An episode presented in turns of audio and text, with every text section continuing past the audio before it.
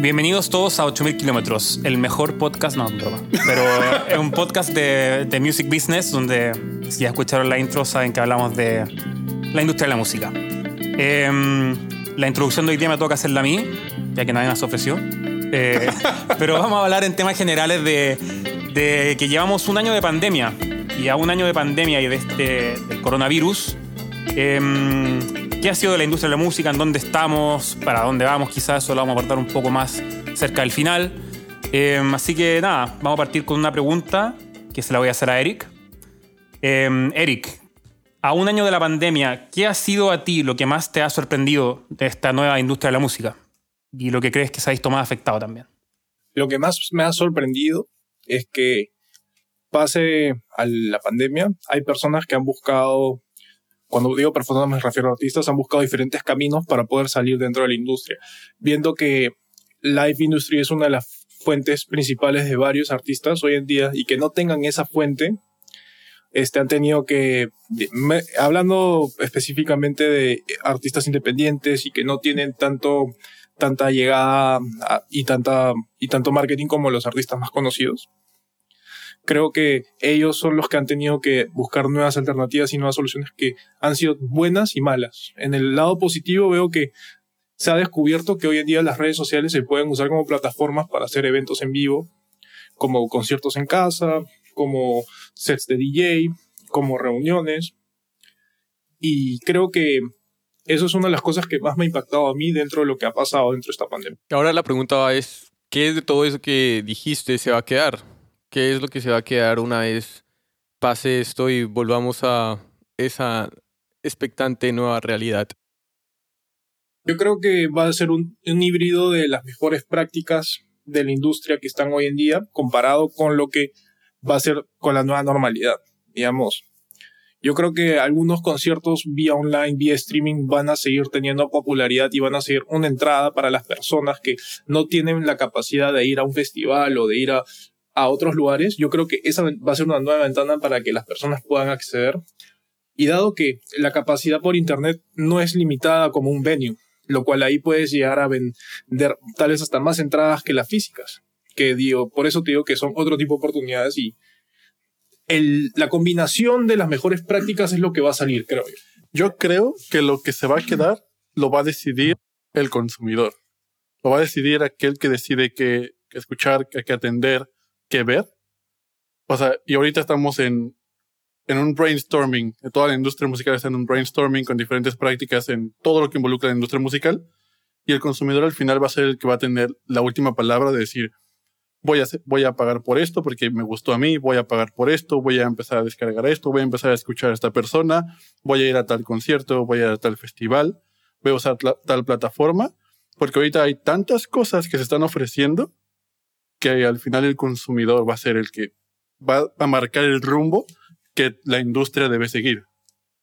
Totalmente, y, y, yo un poco tomando de lo que dicen Eric y Luis, creo que se tocó un tema súper importante que es lo de los conciertos online, que hemos visto cuánta cantidad de conciertos online en este último tiempo, y mm, sin duda no es lo mismo, o sea, no es ningún misterio que un concierto online no está ni cerca de lo que es un concierto presencial o de lo que estamos acostumbrados a un, a un live show. Entonces, eh, pero por otra parte, es una muy buena práctica, como decía Eric anteriormente, y efectivamente, o sea, hay un espacio muy grande ahí de mejora y de, y de, y de potencialmente hacer una experiencia que sea, que sea viable, porque llamémoslo, lo vamos a llamar viable, ya que a mí por lo menos no se me ocurre ninguna forma, digamos, con la tecnología que existe hoy en día, de hacer algo que pudiera llegar a ser parecido a algo real. Pero sí algo viable lo que tú puedas asistir a un concierto y, y tengas una buena experiencia. Entonces creo que eso es algo que que definitivamente llegó para quedarse, suena como algo viable comercialmente, incluso potencialmente. Hablas de los conciertos en línea. Exactamente, exactamente. Hay algo a considerar que la tecnología está avanzando a la par de lo que está avanzando toda la pandemia y todo el mundo. Entonces, a mí no me sorprendería que de acá a un par de años te digan, puedes ver a tu banda favorita poniéndote estos lentes de inteligencia artificial o de realidad aumentada. Yo creo que eso también va a ser una parte que va este, afectar tanto el consumo de la industria y todo lo que, y lo que va a venir en el futuro. De acuerdo, y no decimos que la gente que vaya o que constantemente ha ido a conciertos, festivales, vaya a dejar a ir y dejar de pagar boletas, pero hay un mercado para aquellas personas que se quieren quedar, quedar en la casa. Yo a veces no tengo las ganas de ir a un concierto, ¿no? a un festival que va a ser agotador. Soy Bogotá y, a- y y a veces llueve y hay gente que le encanta todavía meterse y meterse entre la gente y sentir esa energía in- sin importar las circunstancias. Está bien, totalmente, pero digamos, yo a veces digo como, uff, yo prefiero quedarme en la casa y disfrutar esto de la casa con un té en la mano. Sí, yo digo que se ramifica prácticamente. Como yo estoy de acuerdo con lo que dices. Y de- desde antes de la pandemia habíamos, habíamos visto diferentes tipos de boleto. El boleto general, donde tú ya estabas en la pista y te metías al pogo, al slam, al mosh pit, wall of death y estabas embarrado de gente, ¿no? Después había otras personas que no les gustaba tanto eso y preferían comprarse la grada. Exacto. Y después había otras personas que decían, no, yo quiero un preferente donde me traigan una botella y yo disfrute bien mi concierto. Ahora, aparte de eso, hay esta nueva Probablemente forma de hacer un evento. desatendido. Exacto.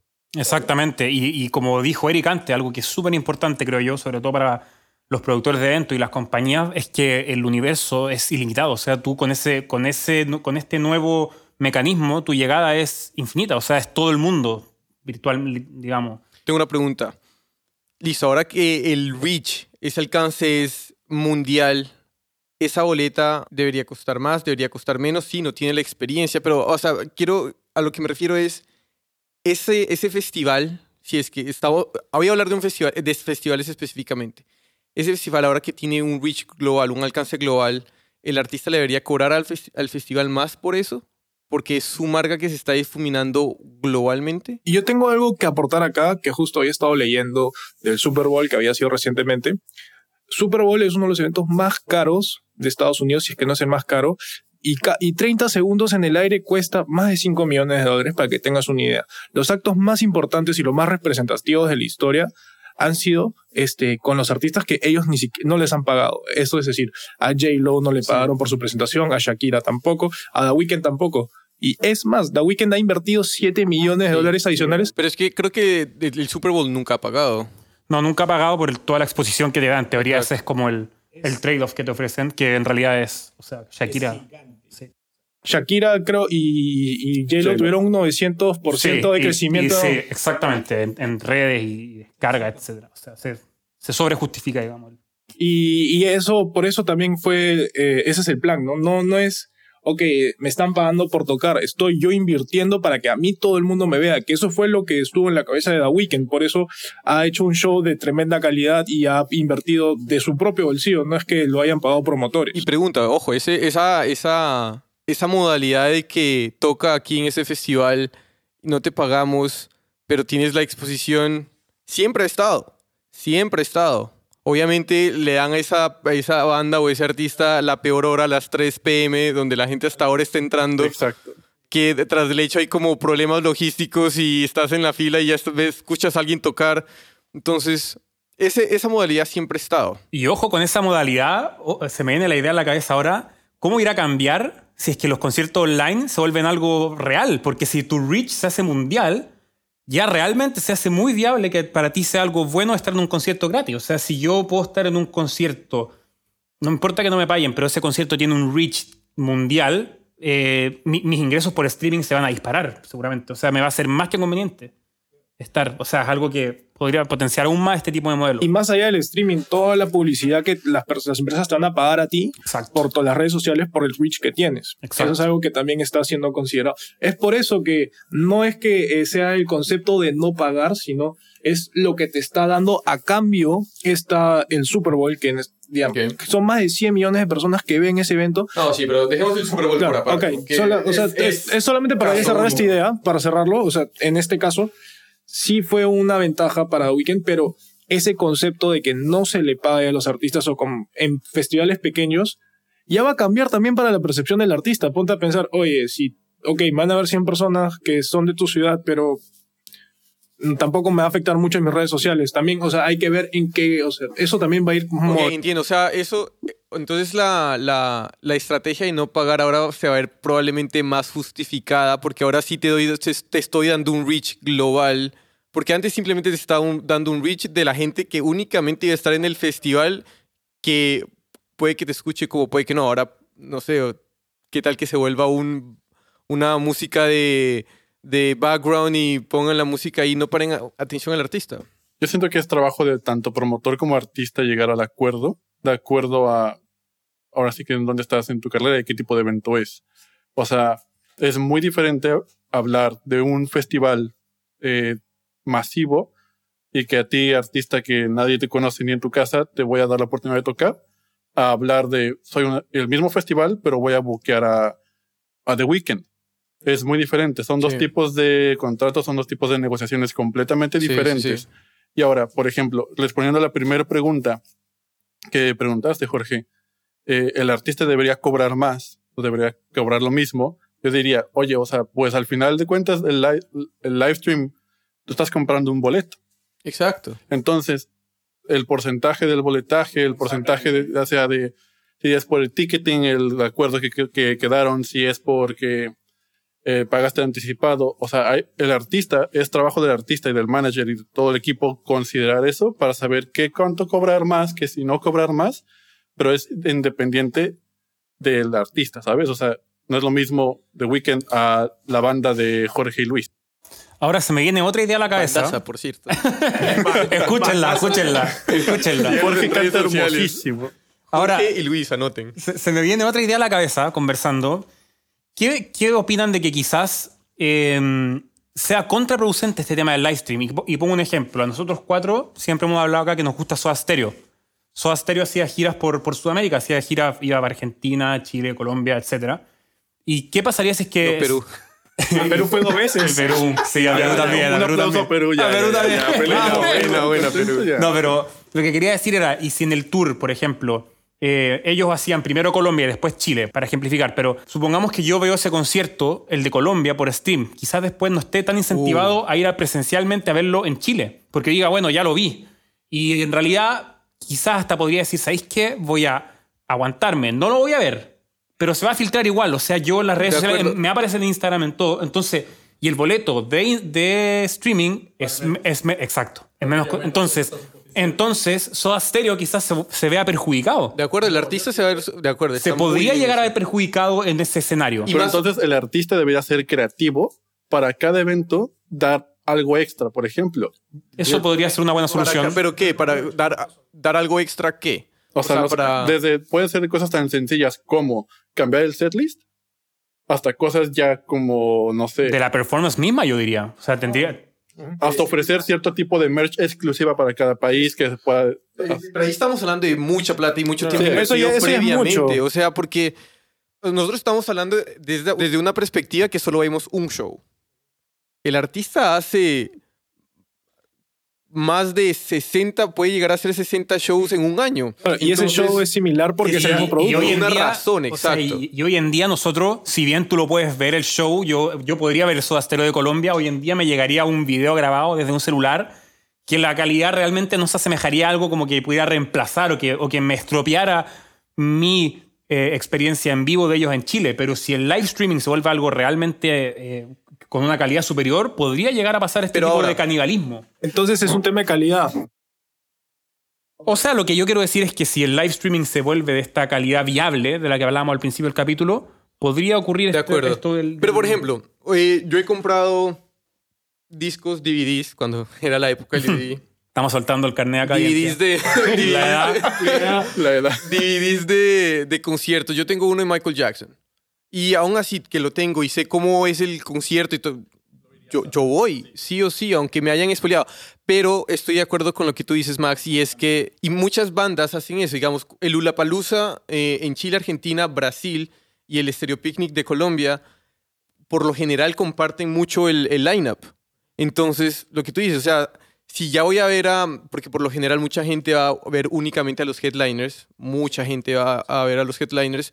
Si ya veo a, no sé, Eminem, veo a Snoop Dogg y veo a The Killers en un live stream de Colombia, ¿por qué, por qué voy a ir Exacto. cuando vengan a Chile? Es muy válido. Entonces Exacto. puede llegar a ser perjudicado tanto el- los, los futuros conciertos, los futuros festivales que puedan pasar en esa misma gira, como el artista. O sea, y un poco con lo que dice Luis, eh, yo creo que lo que pasaría en la práctica es que te mata el show. Te lo mata en el sentido de que tú tienes un show y ese show tiene una vida útil de una vez. Hoy en día los artistas, como vemos, reciclan el show, tocan, hacen el mismo show en otros países porque, claro, no, no existe esta forma de, de revivirlo de una forma viable eh, a través de otra, de una plataforma de live streaming, como sería. Pero claro, si es que esto se hace una realidad nueva, probablemente, como dice Luis, te, tendrás, que, tendrás que hacer algo nuevo con tu show Claro, o implementar puede ser un algo cambio nuevo. paradigma, ¿no? Puede ser un cambio Y de paradigma. también habrá que diferenciar, no es lo mismo ir a un show de un artista o un festival. Claro. Porque al festival vas no para ver, o sea, no para ver a dos headliners, vas para vivir el festival. No, de acuerdo. Vas por todo el fin de semana. Y, si vas a pagar una- un boleto para ir a ver a... Pero ojo, hay gente que solo, que solo paga la boleta de un día de un festival para ver a un Sí, artista pero, específico. pero yo Es creo diferente, que yo sí, creo, sí. creo que la mayoría de las personas se fija ya más en no solo voy a ir a ver a dos headliners, voy a ir a, a la montaña rusa que están ahí, voy a ir Claro, a como comer de la comida, producción, digamos. voy a comer la comida que están ofreciendo de restaurantes locales, voy a ir a hasta comprar tomarme la merch. fotito, eh, Es verdad. ¿no? Que es diferente. O sea, entonces el concepto en sí otra vez. De acuerdo. O sea, pon un Coachella. Coachella es toda la vida y toda la fama y toda la farándula que se acumula en un espacio. Y, aparte de los festivales, fuera de los headliners, eh, los, no pueden traer todo, las bandas que tienen 30 minutos de set, 40 minutos, no pueden dar un show completo, ni tanto en canciones, ni tanto en espacio de escenario. Toda la razón. Es algo que tienes que Y no considerar. es lo mismo tampoco para la banda misma, o sea, estar en un contexto, creo yo, de un festival a un concierto tuyo. Como que un poco con lo que dice Total. Eric. Pero bueno, entonces, volviendo al tema, y ahora que tenemos la, la diferencia entre ambos, ya con concierto festival, estamos hablando de un concierto, de un tour, digamos, ah, Soda. Uf. Uf. Bueno, van a ir los fans, los core fans van a ir, pero digamos, hay gente que se de- decide pararse un poquito más atrás en el concierto y que en un principio estaban pensando en pagar la boleta, pero ahora que pueden verlo por stream, dicen como, "Mm, y me ahorro la plata. Exacto. Que están justo en ese borde. Que están, Exacto. Toda esa gente que está justo en ese borde. Y eso es plata. O sea, que de pagar a, a- a un 100% están pagando una, ¿qué? ¿Un, un 40%? ¿30%? Yo lo que quería sería que generar dos tipos de contenido. Un, uno que sea lo que estamos acostumbrados, un tour con un show presentando el álbum con algunos clásicos. Y después a todos estos países a los cuales no pude ir, porque presupuesto, porque no tengo una fanbase tan sólida, porque simplemente no se dio, me quedo muy lejos, hacer un live streaming exclusivamente para esos países, por ejemplo. Ah, pero ahí está- estamos siendo un poquito ingenuos con la maravilla Sí. que se puede hacer con el Yo, internet. yo te iba a comentar lo mismo, o sea, fue lo mismo que se dijo yo creo que con Napster y decir, la gente simplemente dejó de comprar CDs nomás y, y- y- y bajaba la música y ya. o sea, yo cambio el IP, cambio la VPN y chao. Lo que dice Luis quizás es como un poco, en el fondo tendrías que hacer una gira y después de esa gira, como para darle un último concierto, que tu, última, el, tu último destino de tu gira tendría que ser este live stream que llega a países que no, no ha llegado antes. Sí. Algo así y que, y que digamos, pero hacerlo de nuevo, digamos, o sea, que no exista el, Ok. el- que no preexista, digamos. Ok, pero entonces Algo así. me gusta, pero entonces sí se hace después. Eh, Sí, después. De acuerdo, ok, sí, o sea, no es al mismo tiempo. Es, o sea, haces tu O gira antes, sí. o antes y después sacas el contenido para, oigan, este, yo Ah, sé que no pude ir a Costa Rica, no pude ir a Claro. Alaska, Honduras. lo siento, A Nicaragua. ¿Lo ¿sabes? O sea, pero, hey, chavos, para ustedes hice este contenido especial, lo pueden conseguir acá.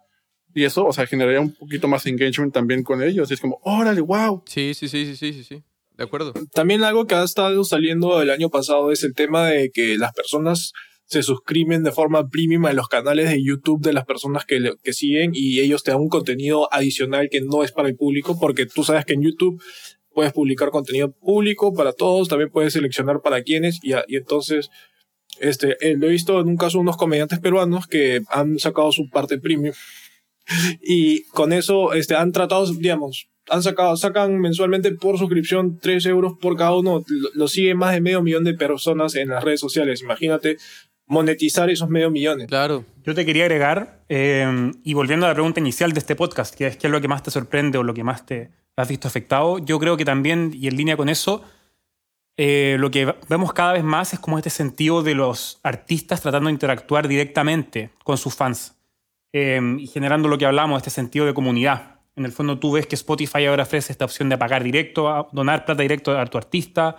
SoundCloud eh, está ofreciendo lo mismo, entonces Bandcamp, eh, entonces se está generando, creo yo, y a través de las facilidades que nos da la tecnología, eh, estos sentidos de, de, pertenencia, de comunidad, ya más que de fan club o de yo soy fan de este artista y es como, entre comillas, inalcanzable o no, lo puedo, no puedo tener contacto con él.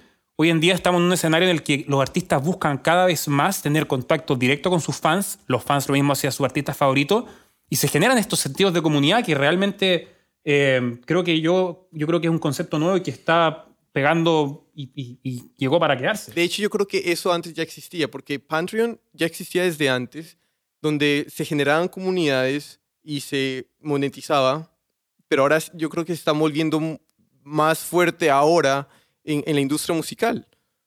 Y no solamente se está volviendo más fuerte, sino la, las los mismos artistas están, los que son independientes obviamente, están buscando cada vez tener esa interacción con los fans y no solamente con sus fans, sino crear una comunidad porque fans fan es cualquiera, pero una comunidad Exacto. es una persona que gasta por ti, que dice, ¿sabes qué? A mí me gusta tu trabajo y yo quiero gastar de mi bolsillo para poder apoyarte a ti y verte tocar en... Y eso, y eso ya pasaba antes. Creo que habían bandas, muchas bandas de rock y, y tenían su... Sí, creo que, no sé, no, no, recuerdo qué banda, R.E.M. o Radiohead, que lanzaron un disco gratuito y dijeron, a ver, denos Radiohead, propina, Radiohead, Radiohead denos sí, propina y a ver, bueno. ustedes pongan el precio. Pero también creo que habían otras que uno pagaba como una membresía y, y nada, o sea, tenían como contenido especial eh, previo, digamos, vamos a sacar esta canción, pueden escuchar esta canción antes. O sea, y esa práctica ya se estaba tomando desde antes, sí, pero ahora con pandemia ya todo el mundo giró la cabeza a esto.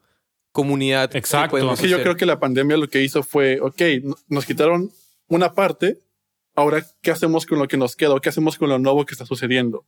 Y todos empezaron a rascar, rascar, rascar con las uñas y ahorita estamos viendo los resultados ya de un año, por ejemplo. Es que como tú dices, esto ya ha existido antes y esto han sido prácticas, pero ahora todos los artistas están tratando de buscar plata por todos lados para sobrevivir. Entonces por ahí viene el tema de que, ok, ahora todos tienen que no solamente saber de estas nuevas prácticas y buenas prácticas, sino aplicarlas y tratar de monetizarlas lo máximo posible. Te puedo decir, yo hace cuatro años tal vez no tenía lo que era Fiverr y ahora hasta yo tengo tal vez una propia cuenta en Fiverr para poder este, ofrecer algún tipo de servicio. Eh, ya, que te contraten a otra cosa. que, que, que, no me contraten. Poniendo publicidad acá, güey. Que dé sus datos de cuenta bancaria a ver si le depositan. claro. o sea. si, quieren, si quieren eso se puede cortar, muchachos. Pero a lo que voy es, este, son plataformas que uno va conociendo en base a las necesidades, en base a lo que tienes que... Entonces, este... Sí, la, definitivamente. O sea, la, la tecnología ha hecho que esto sea posible hoy en día. Si digamos hace 20 años sin Instagram, con un Facebook recién saliendo quizás, no sé si salió hace 20 años, pero, pero algo así, eh, se, hacía, se hacía muy difícil generar este, este concepto de comunidad o de, o de, hoy en día tú puedes interactuar con tus fans a través de Instagram, SoundCloud, Facebook, Twitch, o sea, puedo estar hablando toda la tarde acá de, de pl distintas plataformas que existen. Entonces, yo creo que es un concepto que fue de decir a quién beneficia más esto de comunidad y esto de, de, de si tú necesitas en realidad 100.000 fans o si con 100 fans en realidad puedes hacer un, una vida. 100 fans que estén dispuestos a invertir en Exacto. ti. Y hoy en día eso es, eso es algo. O sea, hay, hay, existen artistas de nicho que tienen sus pequeñas comunidades, fans, y, y logran hacer una vida de eso, digamos, y de, de, su mercado, de gente que aprecia mucho su trabajo, y, y no necesitas una gran fanbase como era antes para hacer un, un para un, un, vivir de eso. Y eso volvemos a este genial. concepto de diversificación de artistas, diversificación de contenido, diversificación de consumidores. O sea, hay tantas cosas ya que los artistas tienen de dónde escoger porque antes yo siento que estaba mucho este pensamiento de voy a ser músico para lograr ser queen, por ejemplo. Ahora, hoy en día, hay gente que en su habitación hace un beat y lo pone en loop en low-fi beats YouTube y de ahí genera un ingreso que le da de comer. Por ejemplo, esto también trajo, o sea, la pandemia también trajo esto un poco, ¿no? Yo siento que forzó otra buena práctica que yo he visto en base a la pandemia, en base a las necesidades, es que todas las personas que han estado enseñando de forma presencial han pasado a enseñar online y no solamente este, clases en las universidades, sino instrumentos. Tengo amigos músicos que están enseñando guitarra, que han bajado los plugins necesarios. Audio Movers ha sido bien útil para, sí, para poder tocar. ¿Qué es eso? Es un plugin que te permite, eh, si tú estás en tu casa y yo en la mía, yo te puedo enseñar el sonido que está saliendo desde mi DAW, desde mi Digital Audio Workstation, para que la gente sepa donde, los programas donde se hace música. Yo te puedo mostrar el audio que está saliendo exactamente desde el programa hacia tu computador. Ok. Que sería distinto que si, por ejemplo, estamos en Zoom y yo te muestro a través del micrófono. Está un poco comprimido y el entra- audio. Y entra, o sea, entra al micrófono de mi computador el sonido que sale desde mi parlante. Y No, pero son- ojo, uno puede compartir el audio desde Zoom, ¿no? No, sí, Ok. Zoom, por ejemplo, es una plataforma que está diseñada para conferencias, no para transmitir música. Y lo que hace Audio Movers es darte la calidad con la que Ah, lo ok. estás escuchando con el tu DAW. Te vuelve un receptor del audio, en, en otras palabras, Max te manda un link, te dice pon esto y tú vas a poder escuchar en, en base a la latencia que Max ponga, en cuánto tiempo tú vas a escuchar lo que él quiere que escuches. Y te sale la calidad un poco, porque es cierto lo que dijiste tú, que es súper importante, que Zoom permite compartir el audio. Eh, yo, de hecho, personalmente he compartido audio de Zoom en sesiones y no se compara. O sea, tú no puedes hacer una sesión de estudio de... Claro, para compartir un audio de algo, mostrarte algo Para chistoso, algo así. YouTube, sí, claro. adelante, pero, pero- si tú estás eh, trabajando con audio profesionalmente, necesitas algo como Audio Movers que te permita mostrar. Hace cinco años las personas hubieran dicho, estás loco, ¿por qué vas a Exacto. grabar remotamente? Y ahora Audio Movers es una solución que puedes tener un amigo en China y puedes trabajar de una forma bien eficiente. Y seguro que no es la única plataforma, seguro que no es la única. Creo que Spotify tiene Soundtrap y también ayuda para que creadores puedan generar dif- diferente tipo de contenido remotamente y puedan subir sesiones para, y para que diferentes personas se vayan sumando. O sea, está- sí, está lleno de plata. de- yo conozco otra que se llamaba Omni o algo así, OM, pero que también, o sea, busca generar este sentido de colaboración, de, de que tú puedes abrir una sesión y dos personas eh, ir moviéndola al mismo tiempo. Pero em, en el fondo eso, o sea, lo que dice Eric, algo que es totalmente impensado hoy en día es, eh, está funcionando y es algo que es se, se, se transformó en algo prácticamente casi que esencial para, quien, para todos los que trabajamos con audio. El tema de cómo tú puedes tener un hit o tener una canción que se haga viral o se haga, claro, un hit a través de, por ser un éxito en TikTok o en, o en Instagram, y creo que este también ha sido un, un periodo de- en pandemia donde se ha potenciado esto. Pasó con la canción de Laxed, que es un- una de las primeras canciones para los Dance Challenge en TikTok, que es la canción con más post que hay. Y a partir de eso sucedió una colaboración con Jason Derulo, que después fue eh, Salvage Love, y un éxito total. Jason Derulo cogió la canción y, y caput.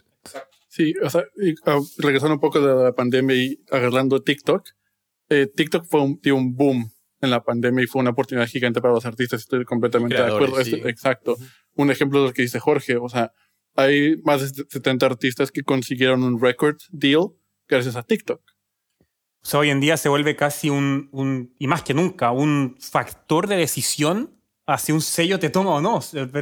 No, no necesariamente es lo único, obviamente, pero tú puedes llegar a un contrato con un sello hoy en día por ser un artista que, es, eh, que, que tiene éxito en una plataforma como TikTok y eso es algo que también podría ser algo que está totalmente para quedarse.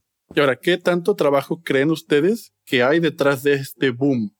De esta canción que explotó en TikTok o en YouTube o en Instagram. ¿Qué hay de, de- de parte del artista o de su equipo?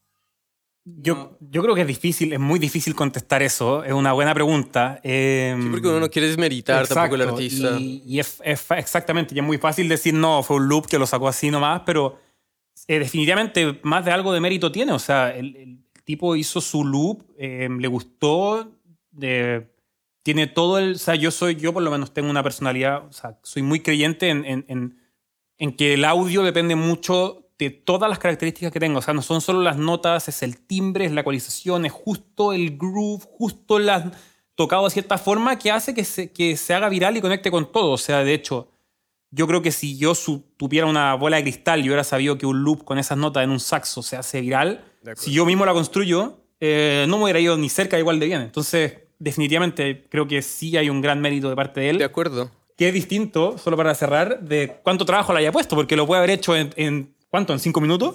De acuerdo, pero dentro de la misma del- dentro de la misma sencillez hay mucho trabajo y Exacto. y el contexto es muy importante. Por ejemplo, en ese momento en Nueva Zelanda lo, lo que estaba leyendo es que los jóvenes los jóvenes Los jóvenes, los niños. Yo sigo siendo joven. eh, No, depende para Fuera, mira. ellos lo que estaban haciendo era se estaban robando las alarmas de los colegios y eso lo estaban poniendo en las bicicletas. Entonces por eso se llama sirena, siren, de siren beat, porque digamos de ese acontecimiento entre comillas social que se estaban poniendo en, el, en las bicicletas y estaban andando así y andando con ese sonido de sirena. Entonces hay un concepto, hubo un concepto trabajado previamente.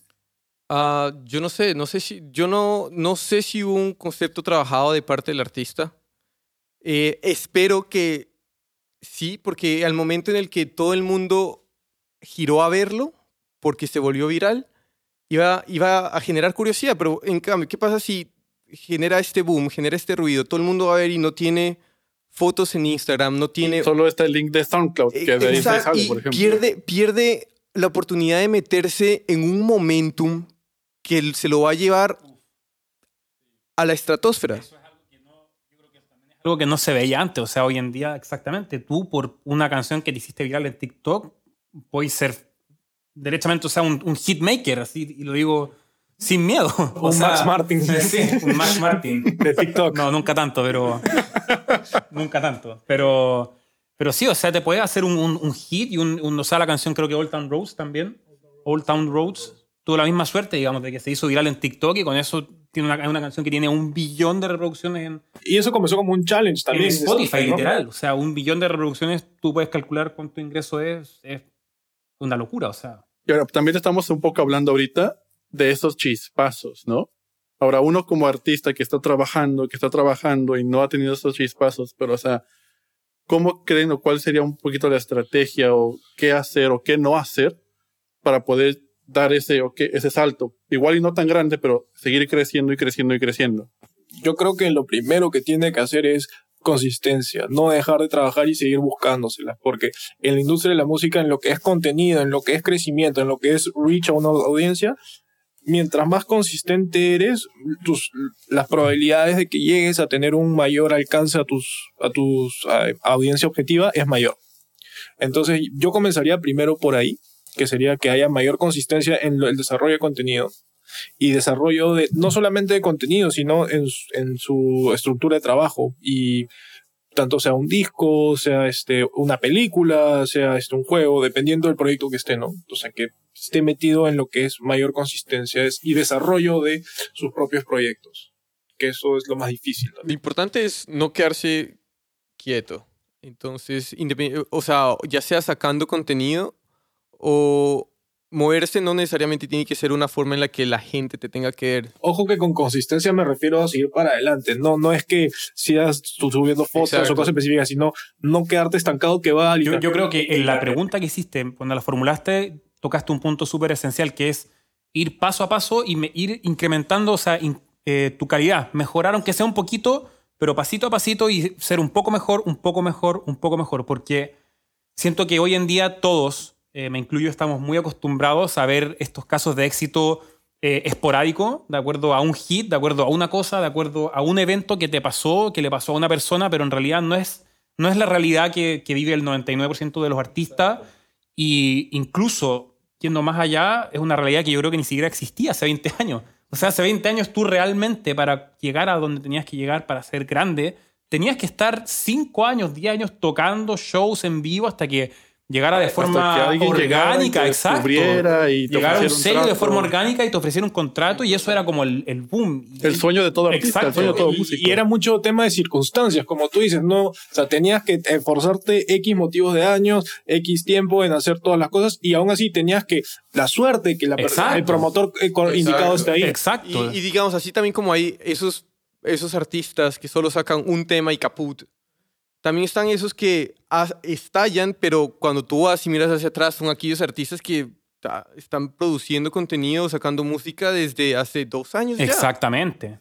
Y dos años de trabajo, digamos. eh, ah, exacto, hablemos en serio. O sea, no es dos años de así un beat y, y, digamos, respetando obviamente hacer beats que yo también hago, pero ah, de trabajo arduo, digamos, con, con campañas de marketing, con, con postproducción, con estudios, con grabación. O sea, Si algo que se ve hoy en, hoy en día, que hace, no que hace 20 años no se tenía, es que ahora todos tenemos las herramientas para hacerlo, ¿sabes? Y que puedes que seas un artista que dio el estrellato con un beat, o puedes ser un artista sólido que ha estado firme y firme y firme trabajando, trabajando. Pero lo importante yo creo que hoy en día es que tú como artista, tú como persona que trabaja en la industria, estés consciente de todo lo que te rodea para poder dar este siguiente paso pequeño, grande, gigante, minúsculo, pero darlo y Exacto, no y si quedarte. tenías un contenido listo para sacar es probablemente adaptarlo, lo más seguro porque las circunstancias son otras. Son otras, pero ojo, no quedarse quieto. Sí, jamás. Sobre todo con toda esta oferta que estamos, ten- estamos Eso era viendo, justo, también quería tocar ese punto. O sea, como tú bien dices, Luis, todos tienen las herramientas hoy en día y eso también tiene el arma de doble filo que hoy en día estamos presenciando un exceso de contenido, o sea, más que nunca antes en la historia. Y, tenemos la pregunta todos acá de cómo, como se dice en inglés, cut through the noise, cómo lo hacemos para, para cortar a través de esa, de esa gran nube que hay de contenido y ser tú alguien diferente, alguien que pueda llamar la atención en esta economía, la atención de, de- de tu público, de tu gente. Y otra cosa, con tanto contenido que se sube, ¿cómo vas a poder escucharlo todo y poder apreciarlo todo o saber qué es lo que más te gusta? Eso también yo creo que es una, un efecto negativo del sobrecontenido, porque ya, de cierta manera, ya dejas de arriesgar en escuchar cosas nuevas y ya te quedas en lo que tú escuchas y ya no te da este, hasta ganas de explorar música. Que en algún momento yo, a mí sí me ha pasado de ver tanta oferta de música que no he querido, que ya me quedo en lo que me gusta porque ya sé que me gusta. Y sé que no es una buena práctica en ese aspecto, ¿no? No, definitivamente, pero o sea, claro, hoy en día estamos frente a tan- encima. Eh, la música se nos ofrece no solo a través de Spotify o de, o de Apple Music, sino que si tú te metes a, a tu Instagram vas a, vas a ver bandas que están sacando discos nuevos, vas a ver eh, en cualquier plataforma que tú te metas, siempre hay, eh, o en Twitch te puede aparecer un streamer que está ofreciendo su música, entonces hoy en día estamos realmente no solo en, la misma, en las mismas plataformas de música, sino que en todo el, el mercado estamos viendo un, un- un exceso. En de- todo, sí. Yo, o sea, yo recuerdo que antes, por ejemplo, los artistas solo veían como, no, pues es que yo voy a ganar dinero vendiendo discos o dando shows. O sea, ahora tienes demasiadas posibilidades, sync deals, que vendiendo, que con streamings, que con shows, que consiguiendo algún branding partnership con alguna marca. Y has tocado dos puntos ahí, porque hoy en día eh, la venta de discos ya no es negocio y hoy en día no hay shows. O sea, has tocado dos Exacto. temas que, que ya, ah, para que tengas una idea de cómo va avanzando la industria de la música. Y esto ha hecho un poco que los artistas se hayan detenido y también toda la industria se haya detenido, haya volteado. Y por ejemplo, vemos los conciertos que dio Travis Scott en Fortnite, ¿no? Steve Aoki también estuvo en Fortnite, ¿no? Si no me equivoco, Steve Aoki. En algún. Algo virtual hizo él. No sé si fue en, en Fortnite, puede ser que sí. Creo que sí. Pero, pero sí, o sea, eso ya también ahí vemos otra forma en la que, en la que se está, no sé, colaboraciones entre, entre cross industries, o sea, entre la industria de la música con la industria del gaming. em, Con las películas, con, con las películas, cine, y eso también es algo que probablemente eh, se ha acentuado, no sé si en la pandemia, pero es algo que se está acentuando y que definitivamente es una nueva tendencia que, que está para quedarse. O sea, nuevas formas de... Porque al final, como hablamos siempre, estamos en esta economía de la atención y la pregunta es, ¿cómo vas a hacer tú para llamar la atención de tu público? Y si tu público está en Fortnite, pues haz un, haz un concierto Pues en hazte un Fortnite. skin de un arma que le gusta al Exacto. público, Y- por ejemplo. Y, y si por muy, o sea, yo me gustaría que tuviéramos a alguien mayor que nosotros, incluso mayor. Somos viejos, pero. Imposible, Max. Incluso mayor que no, claro. Mayor que tú, Max, jodido. ¿Quién, quién- quién es mayor tuyo? pero eh, ¿Cómo se dice esto? somos de la misma edad, pero en el mes creo que ¿Qué mes eres vos? mayo, 30 de mayo. ¿tú? Ah, sí. Ah, Bueno, yo soy el mayor. Así que, bueno, alguien mayor. Que le, le- imagínense, o sea, decirle a alguien de 50 años que hoy en día los conciertos son en Fortnite, ni siquiera va a entender, o sea, de qué me están hablando. Y, ¿Cómo se loguea? Exacto. Pero va a pasar y, y- y va a pasar también dónde va a quedar eh, la música cuando se reactive, cuando volvamos a la normalidad, porque todo el mundo está expectante para eh, ya sea ir a, bueno, uno, conciertos, festivales, dos, deporte, cine, viajes, que toda la gente está a la expectativa de salir a eso. Entonces, ¿dónde va a quedar la música eh, en esa competencia de- industrias? Yo creo que la clave para la industria de la música ahí va a venir de la colaboración. Insisto, o sea, ese es mi punto más fuerte. Yo creo que la colaboración es donde va a estar la clave para que la industria de la música pueda, digamos, surgir. Porque en realidad, como bien dices tú, yo creo que la industria de la música a nosotros nos encanta, eso no, no, no, no está en duda, pero, pero creo que a la mayoría de la gente quizás ansía más otras cosas, como bien dices tú. Entonces, para que la industria de la música, creo yo, surja y, y, dé este boom con toda la otra industria, va a ser clave la colaboración. Y para suerte nuestra, eh, yo, creo que la- yo sí creo que la música es necesaria. O sea, en un evento deportivo la música es necesaria. Eh, ah, Juega un rol como secundario, pero que cuando tú ves un, un evento deportivo sin música, como que algo falta, como que algo, Sí, Es no tienes el de Champions Lo mismo, para celebrar exacto. o cosas así. lo sí. mismo en un juego. Viene a ser no sé. secundario, pero a la vez es primario de cierta forma, porque si le quitas, qui- pierde una parte de su esencia. Exactamente. Sí, no, y yo me refiero directamente a los conciertos. Yo me refiero directamente a los conciertos que, digamos, sí, la gente está a la expectativa de ir a un concierto, pero también está a la expectativa de ir a un partido de Champions, Sí. ir a un partido, no sé, de fútbol americano o viajar.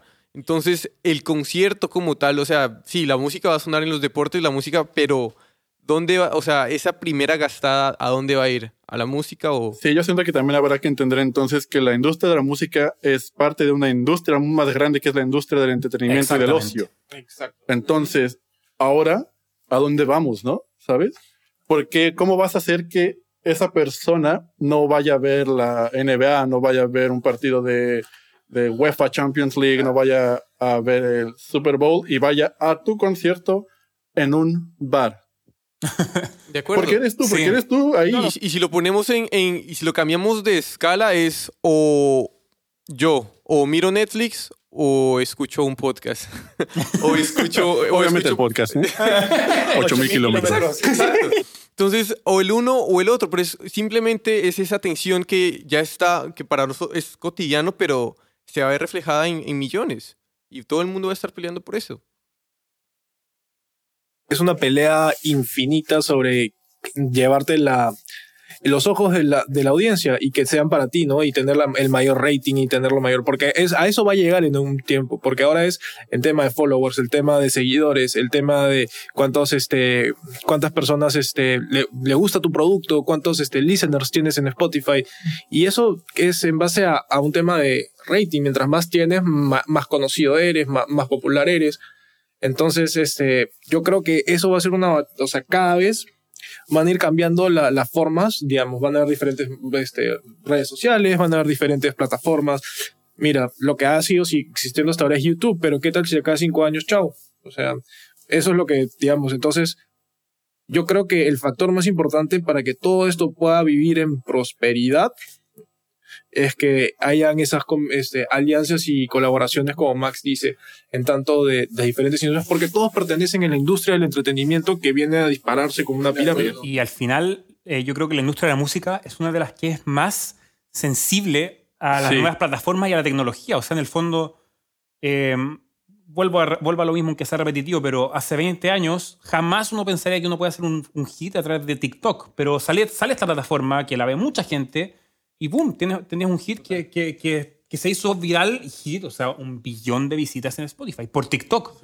Yo siento que lo que más le ha dejado la pandemia a la industria musical es una palabra que es adaptabilidad. Y, y se, me, se me vino la misma a la cabeza cuando... ¿Sabes? ¿Por qué? Porque fue, nos, fue un like forward, like nos adelantamos al tiempo y nos tuvimos que adaptar de una manera tan rápida que fue notoria que la industria en sí se adaptó. Yo creo que la, la palabra adaptabilidad, o sea, yo creo que la pandemia hizo que otra vez la industria utilizara su habilidad de Creativa. adaptarse. Sí. Porque ya de por sí lo tuvo que hacer con Napster. Ya de por sí, eso, eh, digamos que ese skill, por una de las primeras veces que lo utilizó fue en ese momento y llegó fue el streaming.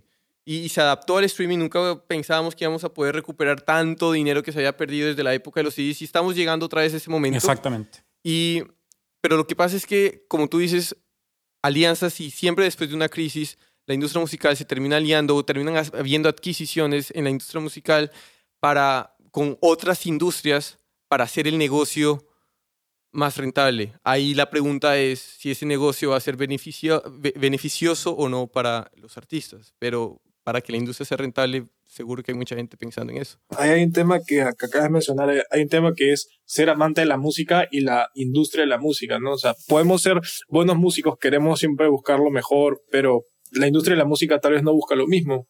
Para, o sea, tanto tú como artista, por ejemplo, hace 30 años el rock era lo que más reventaba en las radios, hace 20 después cambió a grunge, después sí fue evolucionando, después llegó el reggaetón y ahora están en Trap, eh, música trap, urbana. música urbana. Y acá dos, tres años eso va a ir cambiando. Total. Y quiero devolver un poquito a lo que estaba diciendo Max, que por TikTok se genera mu- mucho tráfico a Spotify también. Y es eso, o sea, dado a ese- esos cambios de circunstancias, ll- llegó Spotify y se volvió una clave de éxito que muchos, muchos A&Rs, muchos, muchas disqueras observan de ahora la otra es TikTok. Y quién, quién sabe si la otra, no sé, va a ser Twitch o va a ser eh, la- el próximo startup que empiece o ya está empezando. No, eso, o sea, estamos muy susceptibles como industria y nosotros y todo quien esté en la industria debe estar muy pendiente a los cambios, creo yo, tecnológicos, o sea, de plataformas nuevas, de formas de ofrecer eh, experiencias que tanto hablamos. Eh, estar siempre pendiente a eso, qué es lo que está saliendo, qué es lo que se está ofreciendo. En, en- el día de mañana puede salirte algo de realidad virtual que te cambia todo, o sea, y, y no, es, no es algo tan ridículo, o sea, hoy en día de pensar, sobre todo con cómo estamos. Y por eso, digamos, dale, dale. No, no, no, sigue, sigue. Por eso, digamos, aplaudo la, la, la capacidad que tienen los artistas de adaptarse a tantas plataformas, porque, digamos, lo que genera para Instagram no lo puede poner en... No, no, es muy difícil que sea igualito para YouTube. Entonces, porque cada plataforma tiene su Sus encanto, sus especificaciones. su Y su público, público, la forma de consumo es diferente, por lo cual los artistas tienen que adaptar ese contenido. Y aplaudo a todos aquellos que uno tiene la suerte de tener el equipo o también incluso aquellos que lo hacen todo por su cuenta y, y tienen sus redes sociales al día y en punto. Y también habrá que recalcar un poco de que los artistas siento que a veces se pueden llegar a sentir muy estresados o muy overwhelmed en el sentido de es que tengo que sacar para Instagram, TikTok, Spotify, ta, ta, ta. like, o sea, también hay que platicar un poco de que son casos separados y puede que lo que le sirva a tal artista no te sirva a ti. ¿Sabes? Porque a veces siento que muchas veces el mensaje es acapara todo. Sí. No, totalmente. Y, y ahí entra también esto, hoy en día la estrategia de marketing digital, que es algo que agarra cada vez más fuerza, o sea, dónde está tu público, la mejor forma de consumir tu contenido, cuál sería, en qué plataforma, etcétera. Y yo quiero preguntarles así, de manera personal, por ejemplo, ¿qué es lo que, cuál es el aspecto de la industria que están más entusiasmados a ver cómo evoluciona? ¿Saben? Perfecto. No sé si alguien quiere partir. Mm, ¿Qué es lo que más me entusiasma? Ajá, que o lo que más te interesa ver cómo puede llegar a desenvolverse. Por ejemplo, en mi caso, es los conciertos en vivo.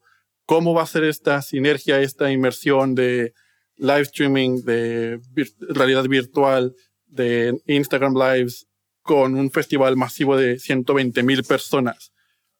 ¿Cómo va a pasar? ¿Qué se va a hacer? Eso, por ejemplo, a mí es lo que más me entusiasma y que ya quiero que suceda, honestamente. Para mí, para mí vendría siendo lo que he hablado, lo que hemos venido hablando hace un rato del tema de las colaboraciones. O sea, yo estoy muy curioso, la verdad, de ver cómo van a seguir eh, ocurriendo estas colaboraciones y en qué forma. O sea, yo creo que van a ser, van a ir evolucionando cada vez más. En el fondo, hoy en día vemos que SoundCloud va a hacer algo con Fortnite también.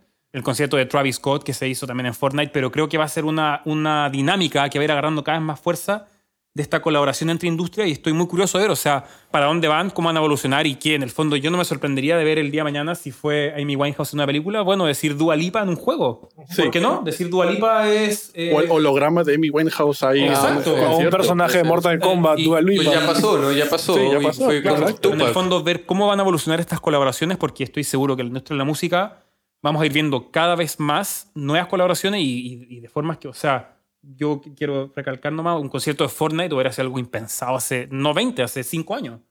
Entonces, Hace tres o fases. tres. Entonces Claro. yo estoy muy curioso de ver eso. Esa sería mi respuesta. Bueno, lo que a mí me llama mucho la atención, aparte de lo que es este el sector de la industria de la música en vivo, a mí me lo que más interés me da es ver cómo se van desarrollando el tema de las plataformas este, digitales, cómo va avanzando el tema de las nuevas redes sociales, cómo es el nuevo, qué, qué es lo que va a venir, porque yo creo que ese es el nuevo canal de cómo te vas a comunicar con el mundo.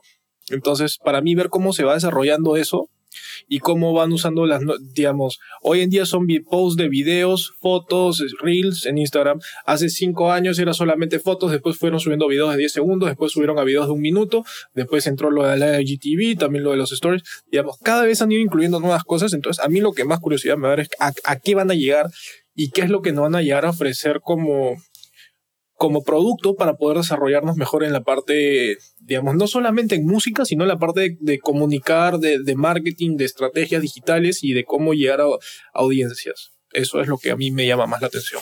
Yo, a mí lo que más me interesa es, sí, cómo, cómo, va, cómo se va a diferenciar ahora la, la industria, eh, la, la parte de todo lo que es live.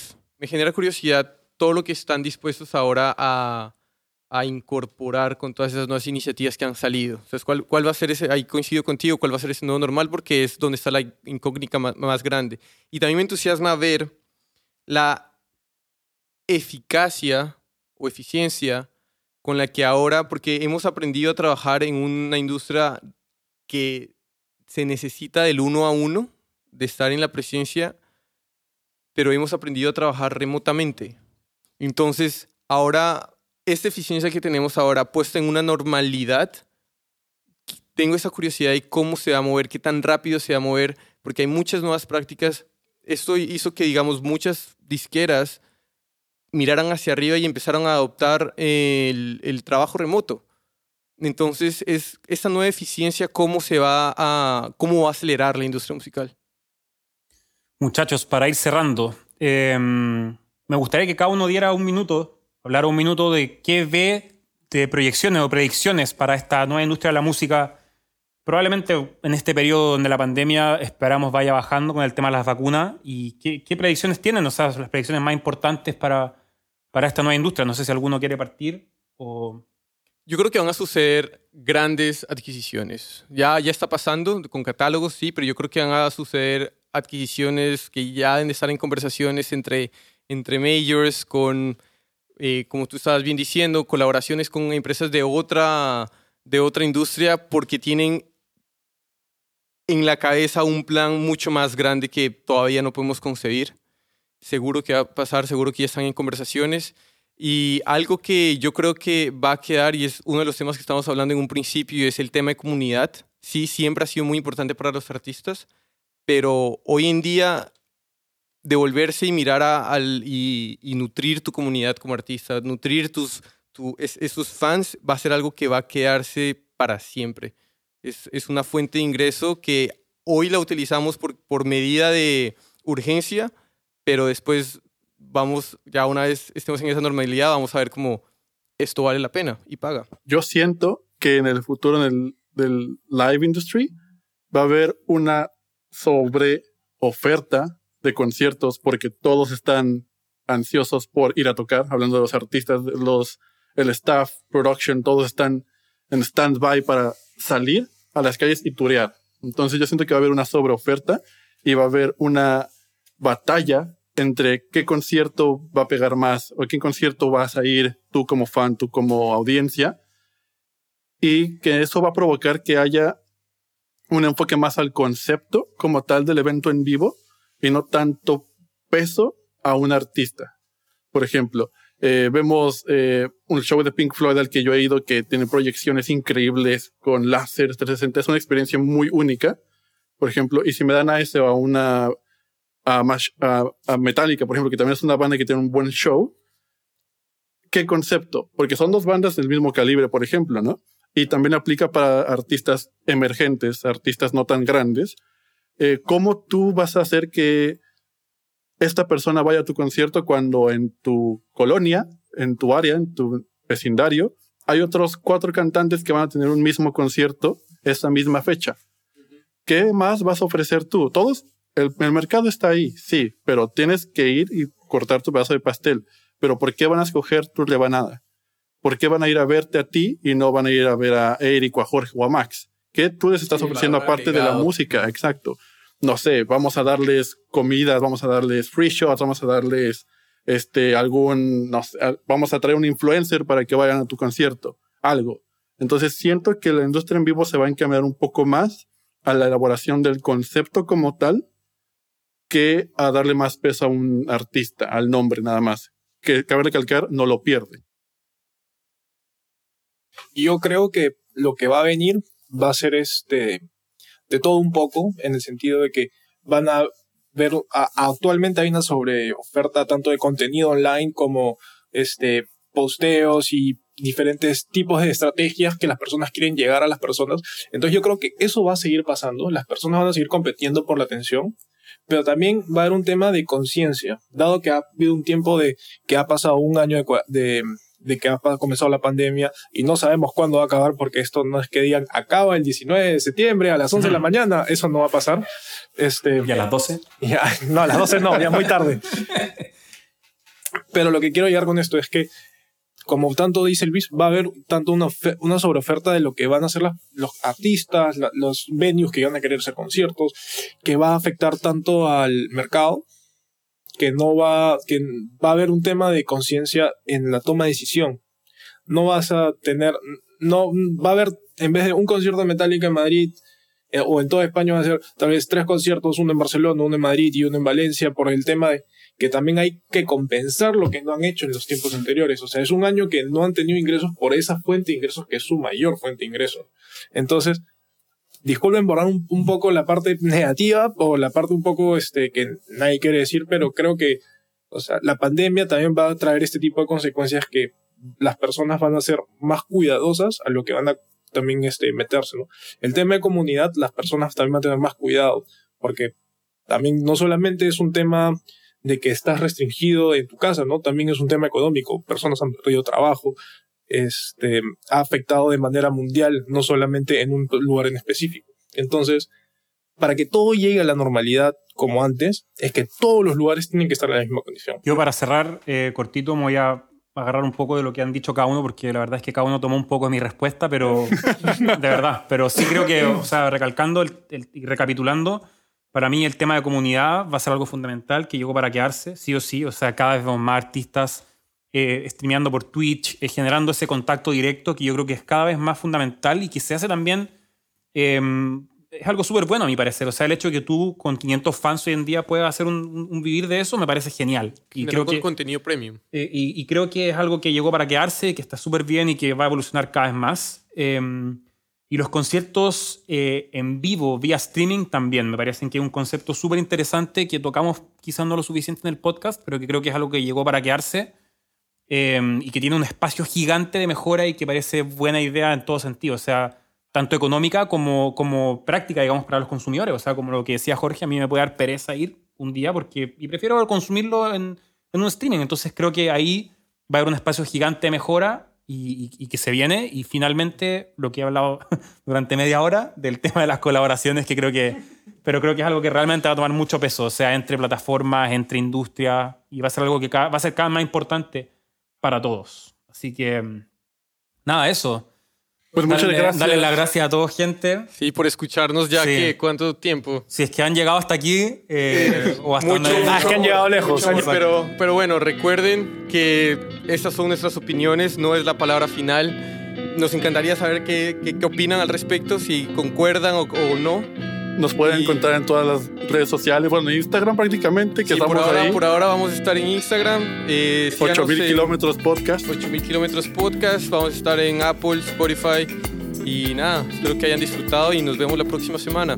Muchas gracias. Y cualquier sugerencia, comentario siempre es bienvenido y agradecido. Y Max quiere colaborar con alguien para que alguien le diga. Nos vemos. Hasta luego. Muchas Chao. gracias.